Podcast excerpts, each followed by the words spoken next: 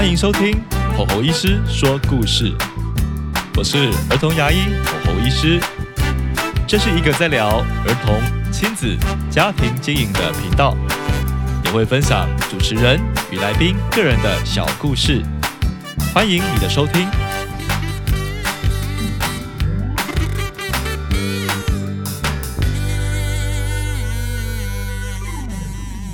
Hello，大家好，欢迎来到吼吼医师说故事。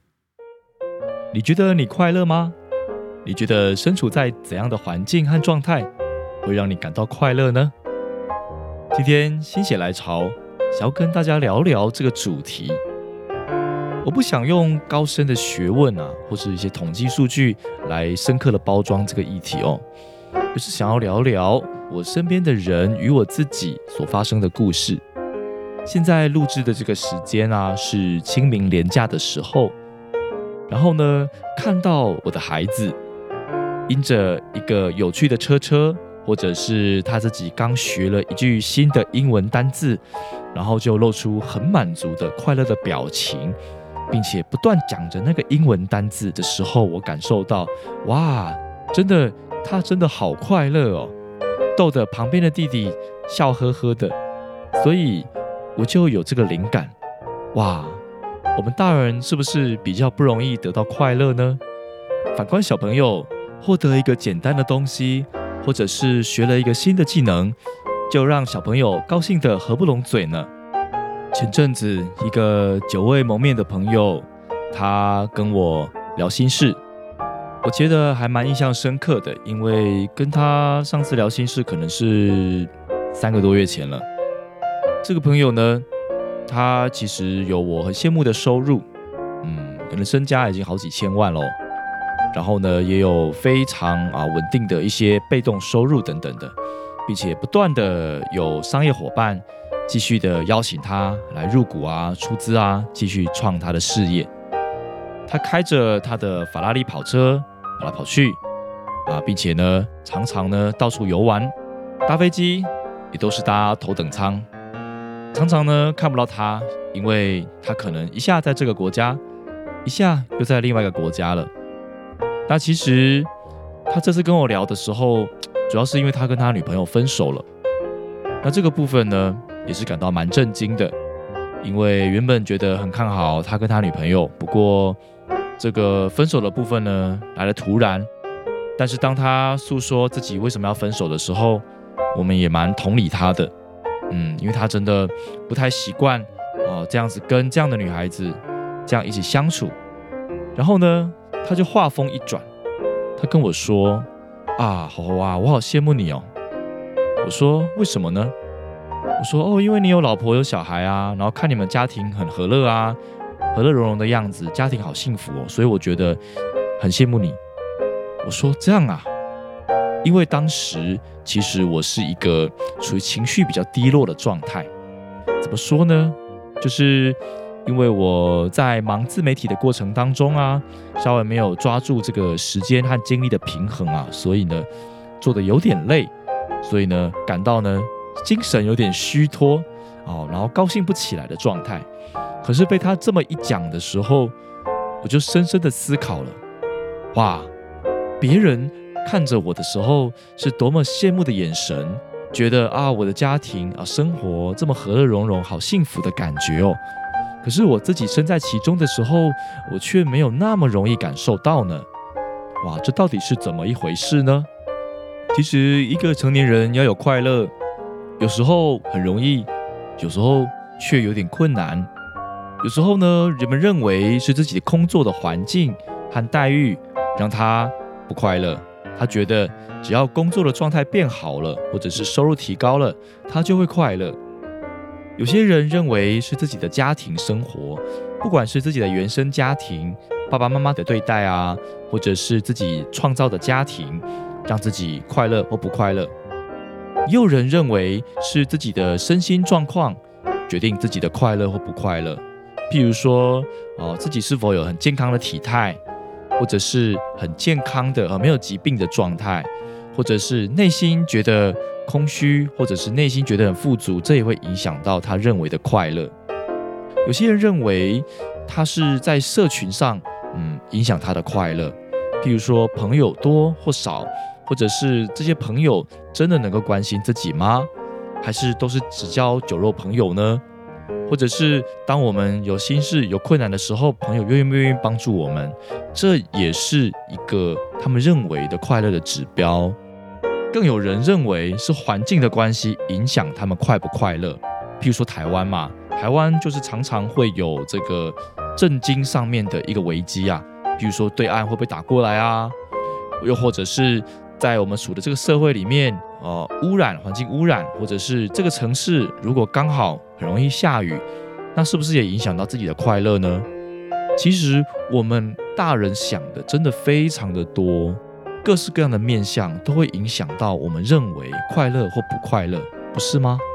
前阵子看到某个艺人，他们生小孩了之后呢，开始了这个新手爸妈的生活。最后媒体问他说：“你觉得现在快乐吗？”这个艺人回答说：“我觉得我不快乐，但是我很幸福。”究竟是什么意思呢？不快乐，但是却幸福。如果用理工脑来想的话，这个我会觉得想不透啊。因为呢，其实。就英文单字来讲啊，快乐叫 happy，然后呢，幸福叫 happiness，它们其实是同一个字源。那怎么会？你应该要幸福就要快乐啊，你要快乐就会幸福啊。那为什么你会把快乐跟幸福拆开来看呢？这可能真的是成为新手爸妈、育儿中的父母才能了解各种滋味吧。我记得以前的年代啊，台湾的民众呢，那个时候是经济起飞的时候。那个时候大家都很想赚钱，你创什么业几乎都可以赚钱，而外资也不断的涌入。那个时候大家陷入一种就是钱很多的状态，然后呢想要买房啊、买车子什么都可以。在那个年代时，我们不敢说人到底是快乐还不快乐啦，因为那时候我是小孩子。身为小孩子的我当然是觉得快乐的。不过在现在呢，这个世代已经轮替了。现在这个时代呢，不见得完全都会追求钱，有些会追求更心灵上，或者是更在这个休闲上的一个提升。甚至现在越来越多人觉得，我想要让自己快乐，这是我生活的意义啊。所以有些人开始会及时行乐，有些人开始会到处环游世界，比如说去澳洲打工，或者有些人开始做一些自我实现。在自媒体的世界里面，大家都可以当网红，大家都可以讲述自己想讲述的理念和事情。而同时啊，越来越多人也不想生小孩了，或是延后生小孩，因为很多人认为这样子生小孩的状态下，事实上小孩占据了自己的很多的时间与精力，那这样自己就快乐不起来了。这个也不是只有台湾人这么想。在很多东亚的国家，欧洲的人也有这样的想法。不过呢，照顾生命，有生命的陪伴，这还是人天性上会需要的。所以，毛小孩因此养的变多了，所以因此啊，毛小孩的商机也变多了。好了，我想我暂时不要偏题，因为我是两个孩子的爸爸，我也还没有养宠物，所以我们今天就把这个快乐不快乐的议题聚焦在我的育儿生活上吧。其实，自从在组成家庭之后，跟一些单身的朋友就比较没有办法一起共事一些事情了。这个很明显的，比如说，当有朋友要去出国爽玩的时候，去滑雪啊，或者是去看无敌美景的时候呢，我就不见得能跟；或者是当这些朋友啊，他们尽情的，比如说在开读书会啊，或者是聚餐趴，各式各样的活动，我不见得也能跟。所以呢，就已经变成了截然两种不同的世界了。看着 FB 或 IG，我之前的那些朋友的动态，都会觉得啊，我离他们好遥远啊。不过，我却不曾听过有这些朋友来跟我炫耀说啊，你看我这样过好爽哦。反而不少朋友还是会看着我跟我太太以及两个小孩说。哇，好羡慕你们的家庭生活，好美满，好融洽哦！你看，小孩还笑嘻嘻的耶。真的是教得很好，你们应该过得很快乐吧？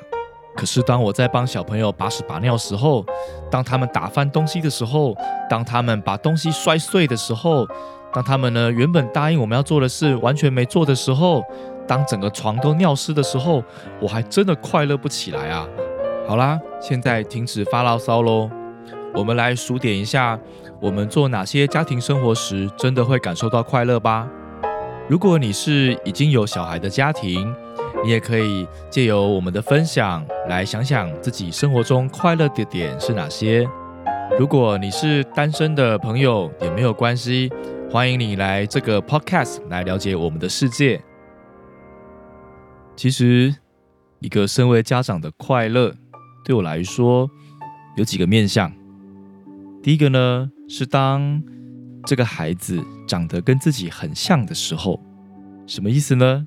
我觉得，当这个孩子他生下来具有某一些面相跟我很神似，或是跟我太太很神似的时候，当我们自己的形体被复制出来的时候，那种感动是莫名的，会有一种是属于我，但是我也属于你的感觉。我们之间在形体上非常 close，仿佛是一种命运的羁绊吧。那种感动很难以言喻。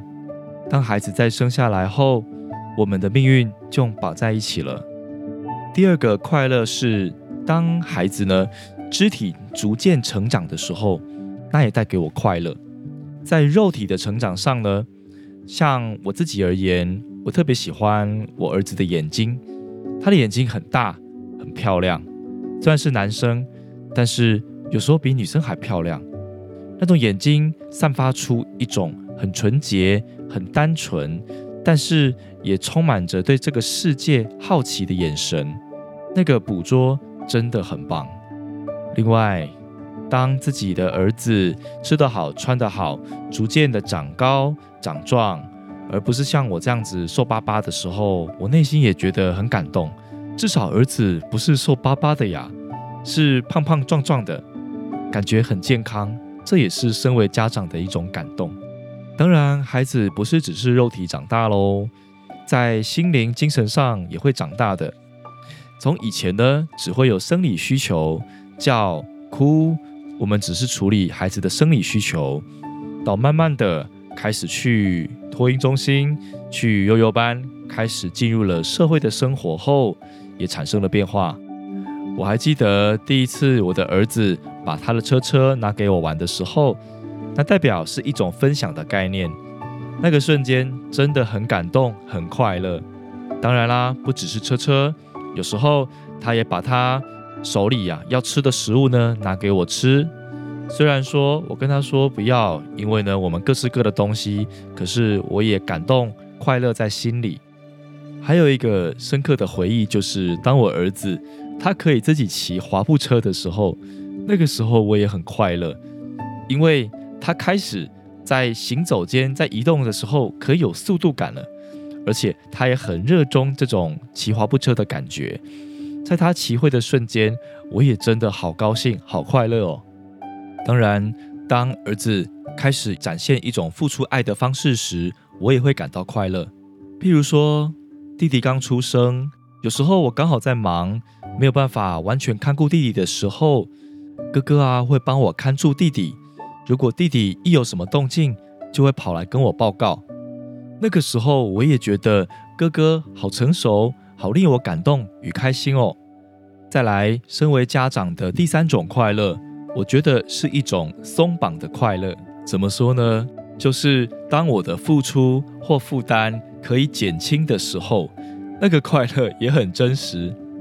比如说，如果长辈稍微帮忙来顾一下小孩。哪怕只是几小时的时间，让我跟太太可以出去放风一下，那也是很大的快乐啊。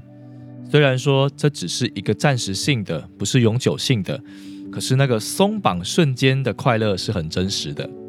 当然，还有一种松绑是永久性的松绑，什么意思呢？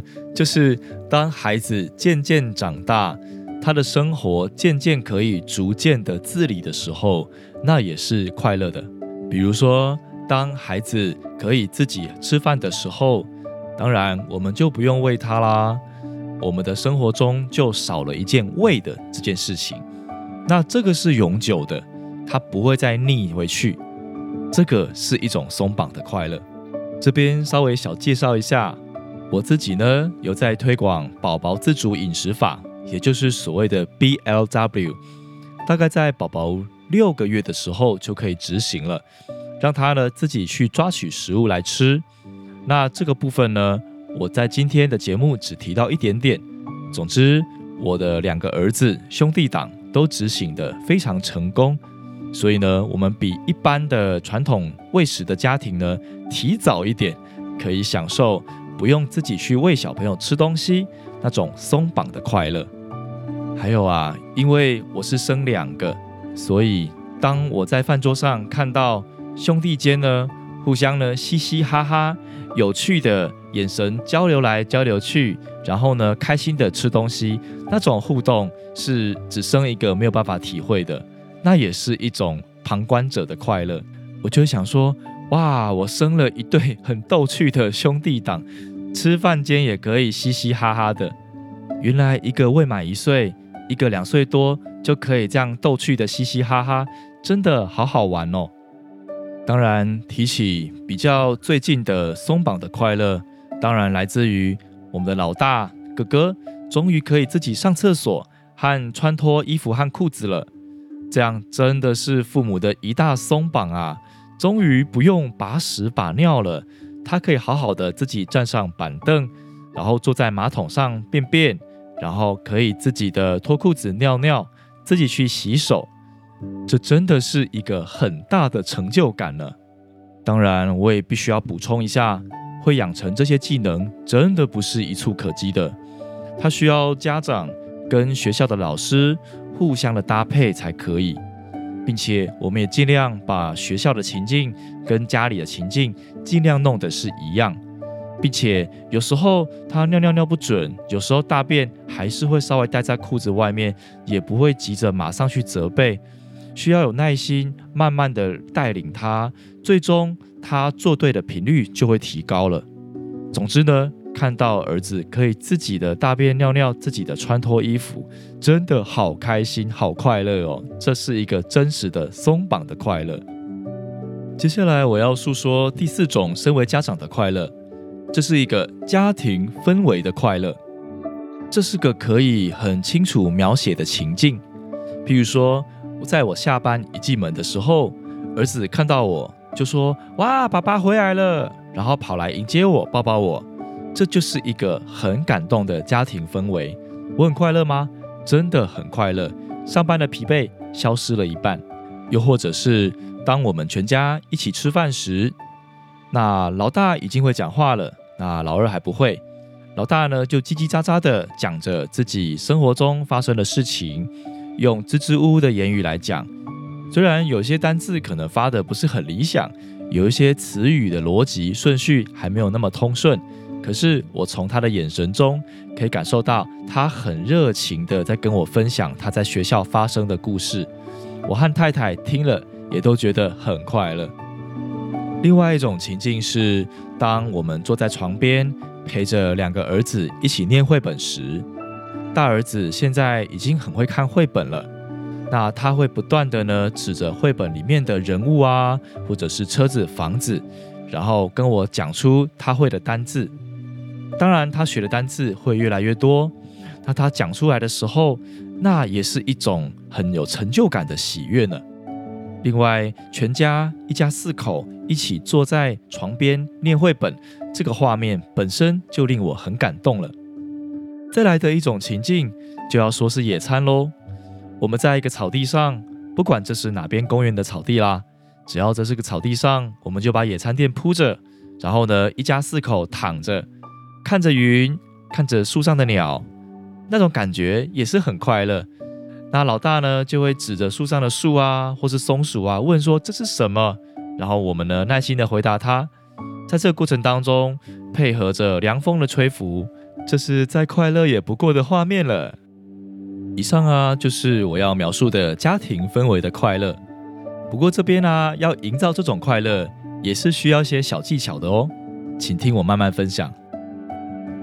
譬如说一开始我描述的情境，我一进门，儿子迎接我，我们会看我们怎么去应答来营造这个快乐。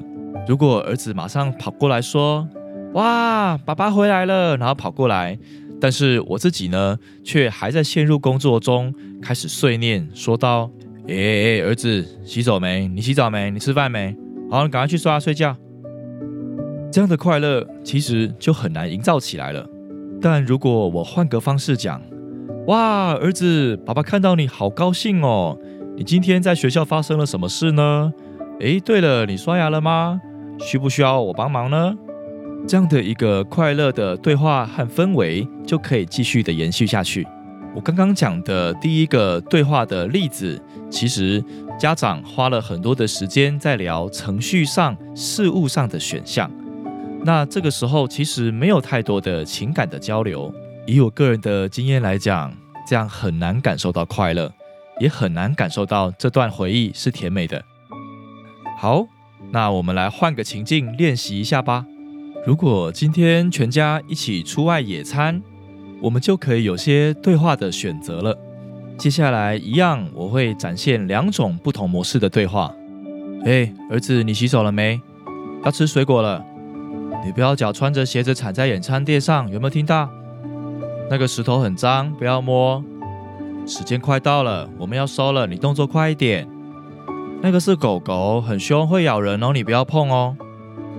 在上述的字句里面，充斥着很多的命令句，以及呢宣达事项，以及程序上的议题。那过程当中是没有什么情感的。当然，我们不是说家长不需要教育小朋友这些部分，的确，我们也需要控制一些程序上啊一些规范上的问题。但是呢，如果完全都是这些没有情感的交流，很可惜。这段时间享受快乐的程度是比较低的。那我们来看看另外一种示范的对话。嗯，儿子，你觉得苹果好吃吗？嗯，好吃哦。爸爸也觉得好吃呢。哇，你看那是什么呢？那是狗狗诶。嗯，之前在学校里面老师有教狗狗，对不对？啊，这个狗狗的品种叫约克夏。哦，你看那边有鸟哦。很好玩，对吧？嗯，你要一起踢球吗？好啊，爸爸也一起陪你踢。嗯，你说你要上厕所吗？可以，那我们陪你一起去。嗯，你说你想要去玩呐？嗯，好啊，那在这个范围内，爸爸看得到的地方，你可以去玩哦。哦，哈哈哈哈！刚刚你说的事情，爸爸也觉得好好笑哦。妈妈刚刚没听到，你再说一次给妈妈听好吗？以上这些状况会有一些情感上的交流，也会呢主动描述自己的一些情感和想法。其实这样对孩童的认知发展也是蛮有帮助的。那这段回忆呢，也会让自己觉得挺舒服、挺快乐的。好了，真的讲了很多，对吧？刚刚讲了四种，嗯，身为家长经营家庭的快乐。那当然，这是属于我自己的范畴啦。身为听众朋友的你，也可以描述属于你自己家庭的快乐哦。这边也要小提醒一下，我们如果要营造快乐的回忆，有一个心态一定要放下，那就是所谓的完美主义的心态。我们从起床早上六点到睡觉晚上十点，在这段期间，一定会发生让自己不如意的事情。